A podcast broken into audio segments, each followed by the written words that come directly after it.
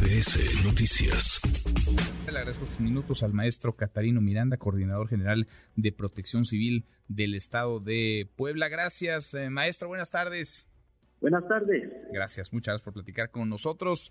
Eh, mantienen entonces, digamos, la actividad del Popocatépetl constante, pero se mantiene el semáforo de alerta volcánica en amarillo fase 2. ¿Cómo anda la caída de ceniza allá en el estado de Puebla, maestro? Afortunadamente este día ha sido ha disminuido un poco eh, en comparación con los días de la semana pasada. Estamos acostumbrados a ver eh, de, tanto en tanto estas explosiones eh, vistosas, pero que, digamos, no conllevan mayor peligro. ¿Son más o menos las mismas que hemos observado en los últimos años o hay un incremento en estos últimos días? Bueno, mire, si nos damos cuenta, sí se nota un incremento en las exhalaciones, sin embargo, como bien lo, han comentado ya, en este momento nos mantenemos en amarillo fase 2. Eh, quiere decir que los parámetros, a pesar de que estamos mirando que este, hay emisiones constantes exhalaciones, sin embargo, a pesar de ello, el para, los parámetros no se han movido de, y nos encontramos dentro del amarillo fase 2. Ha habido algunos años, como en el 19, que estos parámetros se movieron de una manera intempestiva y generaron un cambio en el incremento en la, en la señal del semáforo a amarillo fase 3. En esta ocasión no es el caso.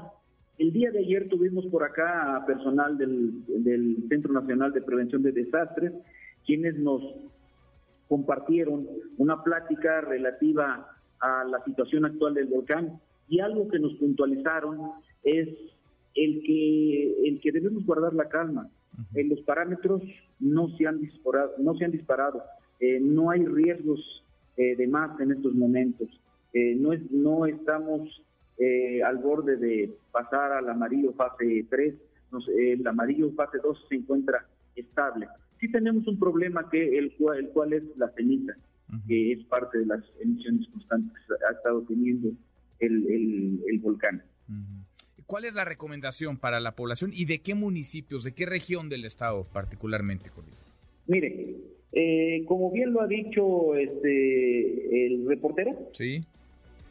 los 22 municipios en los que se ha determinado el cambio en el esquema de educación este, es donde nos ha estado afectando comúnmente la eh, por los el, cambio del clima, por los aires, este, eh, los vientos, el, la ceniza. Pero específicamente, bueno, esto no es exactamente. Nosotros tenemos 24 comunidades alrededor del volcán que son las que se encuentran en riesgo mayor. Sin embargo, la ceniza está abarcando los de riesgo intermedio, que es donde se incrementa el número de municipios. Bien. Eh, ¿Las clases se mantendrán entonces suspendidas? Eh, ¿Cuánto tiempo? Clases presenciales me refiero en estos municipios. Eh, ese dato no puedo afirmarlo, corresponde a otra instancia que es la Secretaría de Educación y que se deriva de un acuerdo que emitió el señor gobernador el día de ayer. Bueno, ¿hay personas que han sido llevadas a algún albergue o todo mundo puede permanecer en sus casas?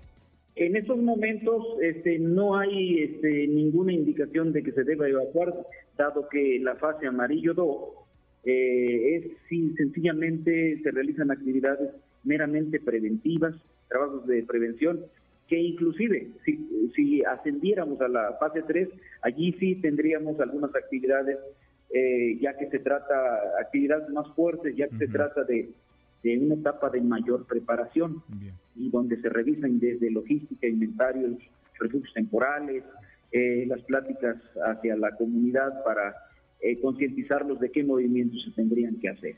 Bien.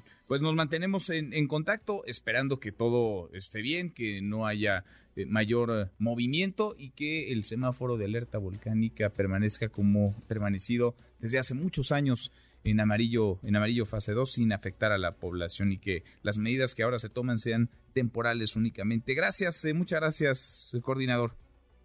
Muchas gracias y hasta luego. Gracias.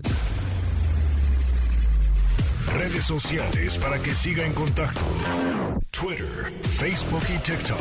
M. López San Martín.